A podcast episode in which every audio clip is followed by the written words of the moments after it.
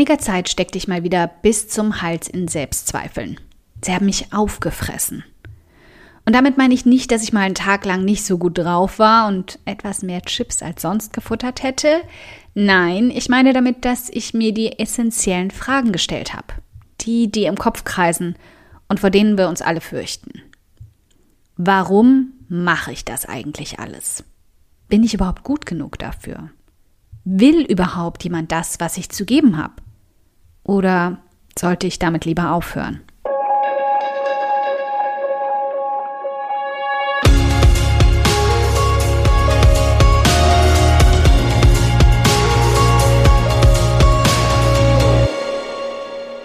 Hi, ich bin Karina, Gründerin von Pink Kompass um 180 Grad und der Feminine Jazz und teile hier im um 180 Grad Audioblog alles mit dir, was in meiner Selbstständigkeit funktioniert und was nicht. Wir knacken meine Strategien rund um Marketing und Mindset, denn Erfolg beginnt in deinem Kopf. Folge 99.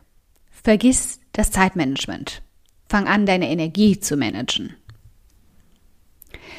Es hat gut zwei Wochen gebraucht, um aus diesem Loch wieder rauszukrabbeln. Und das Einzige, was mich zum Durchhalten gebracht hat, war, dass ich wusste, solche Phasen gehen vorbei. Ich habe sie also stur ausgesessen. Und ich habe lange nicht verstanden, wie ich überhaupt wieder in diese Spirale gekommen bin. Die Spirale, in der du dich plötzlich wieder mit allem und jedem vergleichst und dich immer nur schlecht abschneiden siehst. Ich weiß genau, wie ungesund es ist, sich zu vergleichen. Hey, ich bitte sehr jedem vor, die mich fragt, bloß nicht zu viel nach rechts und links zu schauen, wenn sie zu Selbstkritik neigt. Aber irgendwie konnte ich es dieses Mal einfach nicht abschütteln. Also wurde ich radikal. Ich kürzte meine To-Do-Liste auf das Minimum und ich suchte mir mehr Unterstützung, gab viele Dinge ab und ich sprach mit meinem kleinen Team, dass momentan einfach nichts geht und ich kurzen Schritt zurücktreten muss. Der große Vorteil bei meinem Online-Business, ich habe keine Freelancer-Aufträge mehr. Damit kann ich es mir als digitale Nomadin und Unternehmerin, bei dem mein Einkommen zu 80 Prozent passiv entsteht, auch einfach zugestehen, eine Pause einzulegen. Das war aber nicht der Kern. Der Moment, in dem es für mich wirklich Klick gemacht hat, kam während einer Frage an mich in einem Business-Training, als ich erzählte, was ich gegen Aufschieberitis mache. Erstens, ich frage mich zunächst, ob ich das, was ich aufschiebe, eigentlich wirklich machen will. Und falls nein, schließe ich es ab und versuche diese Art von Arbeit nicht wieder aufzunehmen. Zweitens, ich gönne mir eine Pause. Denn oft ist Aufschieberitis einfach nur ein Zeichen davon, dass meine Batterien leer laufen. Und da hatte ich endlich die Antwort, die ich zwei Wochen lang gesucht hatte. Anstatt mich stetig darauf zu konzentrieren, meine Produktivität zu steigern und meine Selbstdisziplin und das Zeitmanagement zu optimieren, hatte ich einen wichtigen Aspekt immer wieder auf die lange Bank geschoben. Und er biss mich nun in den Hintern. Statt deine Zeit zu managen, solltest du vor allem lernen, deine Energie zu managen. Etwas, das wir gern ignorieren, bis es nicht mehr geht. Dann werden wir ständig krank, sind demotiviert, prokrastinieren am laufenden Band. Und die Selbstzweifel, die riechen es, wie ein Hund Angst riecht und kommen angekrochen. Sie machen sich neben dir in deinem Bett gemütlich und lachen dir ins Gesicht. Ich weiß das alles. Und ich weiß, dass du das alles weißt. Die Frage ist also nur, was tun wir, um es besser zu machen? Ich habe danach drei Wege gefunden, mir meine Kräfte besser einzuteilen und nicht nur meine Zeit, sondern auch meine Energie so zu haushalten, dass ich bereits merke, wie sich meine Batterien stetig wieder füllen und meine Kreativität und der endlose Ideenstrom zurückkehren. Erstens, setz deine kreativen Aufgaben an den Start des Tages. Das habe ich tatsächlich schon eine Weile lang getan, achte mittlerweile aber darauf, es auch wirklich konsequent einzuhalten. Am Morgen ist das Erste, was ich am Laptop angehe, das Schreiben. Ich schreibe meinen nächsten Artikel, einen Teil eines neuen Produktes oder eine E-Mail, was auch immer gerade ansteht. Jetzt ist mein Energielevel am höchsten und die Inspiration und Kreativität lassen sich bei mir am leichtesten triggern. Ein Blick in die Notizen meines Redaktionskalenders, der mir sagt, welches Thema als nächstes ansteht, oder in meinen Strukturaufbau des Produktes und die Worte fließen nur so. Manchmal wache ich sogar schon mit einer Idee für einen Text auf und brauche nicht mal etwas, das mich anschubst. Jedes Mal, wenn ich den Fehler gemacht habe und mich zunächst mit Social Media oder E-Mails beschäftigt habe, egal wie kurz, kam ich voll aus dem Fluss und war zu abgelenkt, um wieder zum Schreiben zurückzufinden. Mich dann später dazu aufzuraffen, boah, war so viel schwerer als gleich zu Beginn meines Tages. Also, Social Media blocken, E-Mails ignorieren.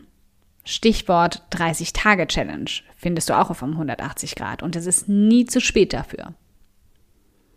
Zweitens, setz interaktive Aufgaben in den Nachmittag. Ab Mittag und frühen Nachmittag merke ich dann, wie die Kurve etwas abfällt. Das ist der richtige Zeitpunkt, um Dinge wie Organisation, E-Mails oder auch Teamkoordination anzugehen, denn dabei ist ein Austausch möglich, der uns fit und aufmerksam hält. Vor allem aber hast du nun schon etwas sehr Produktives erledigt und das Wichtigste deines Tages, nämlich den kreativen Teil, bereits umgesetzt. So wirst du, egal was ab jetzt noch folgt, jeden Abend auch das Gefühl haben, wirklich etwas geschafft zu haben. Wenn du also Termine vereinbaren musst, dann versuch sie zwischen 13 und 15 Uhr zu planen. Zumindest nicht früher als 12 Uhr und nicht später als 16 Uhr. Danach wirst du dich komplett ausgelaugt und ausgesaugt fühlen und das ist keine schöne Art, in die Freizeit zu starten. Womit wir zum allerwichtigsten Punkt kommen. Drittens, gib dir Freizeit. In den Wochen nach meinem kreativen Tief habe ich vor allem eins getan mir so viel Freizeit gegönnt wie möglich. Ich habe fast jeden Nachmittag am Strand oder im Park in der Sonne gelegen und gelesen. Ist jetzt ein bisschen gemein, wenn es gerade regnet, aber worum es darum geht, wenn du also merkst, du bist zu lange im Power-Modus gewesen, dann zwing dich dazu, den Laptop radikal um 18 Uhr zu schließen. Wir wissen beide, dass du es dann um 19 Uhr vermutlich tatsächlich schaffst und damit wenigstens noch ein paar Stunden Freizeit hast. Mach Yoga, meditiere im Park, wenn das Wetter es zulässt. Geh spazieren ins Fitnessstudio oder triff dich mit einer Freundin zum gemeinsamen Kochen oder einem Filmabend im kleinen Kreis. Nagel dich nicht an diesen Uhrzeiten fest. Sie sind nur eine grobe Richtlinie. Wenn du also zum Beispiel ein früher Vogel bist oder eben eine Nachteule, dann pass sie an deinen Biorhythmus an. Wann auch immer deine 18 Uhr Schlusszeit ist, ist relativ irrelevant, solange es sie gibt. Und all das ist absolut nichts Neues. Wenn du ein bisschen auf um 180 Grad herumschwirrst, findest du all diese Aussagen bereits irgendwo eingestreut. Der Punkt ist bloß, wir ignorieren sie. Du und ich, wir wischen sie weg, als wären es Sprüche unserer Mütter, doch Handschuhe anzuziehen, weil es draußen kalt ist. Also sagen wir ja, ja, gehen raus und lassen uns die Finger abfrieren.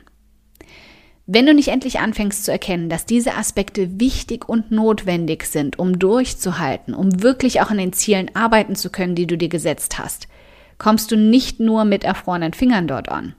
Du kommst gar nicht an. Also fang heute noch damit an, deinen Alltag minimal umzustrukturieren und dir ein wenig mehr Luft, Ausgleich und Batterieladezeit einzubauen. Damit du nicht in einer Weile in dem gleichen Loch steckst, aus dem ich herausgekrabbelt bin. Also, Überleg dir mal, was kannst du heute ändern, um mehr Energiereserven aufzubauen? Ein dickes Dankeschön, dass du heute beim um 180 Grad Audioblog dabei warst. Und falls du noch mehr knackiges Marketingwissen oder Mindset- und Motivationskicks brauchst, schau auf podcast.um180grad.de nach weiteren Episoden oder direkt auf www.um180grad.de in über 100 hilfreiche Artikel rein.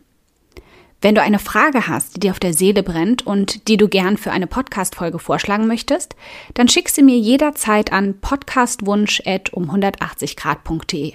Ich freue mich schon darauf.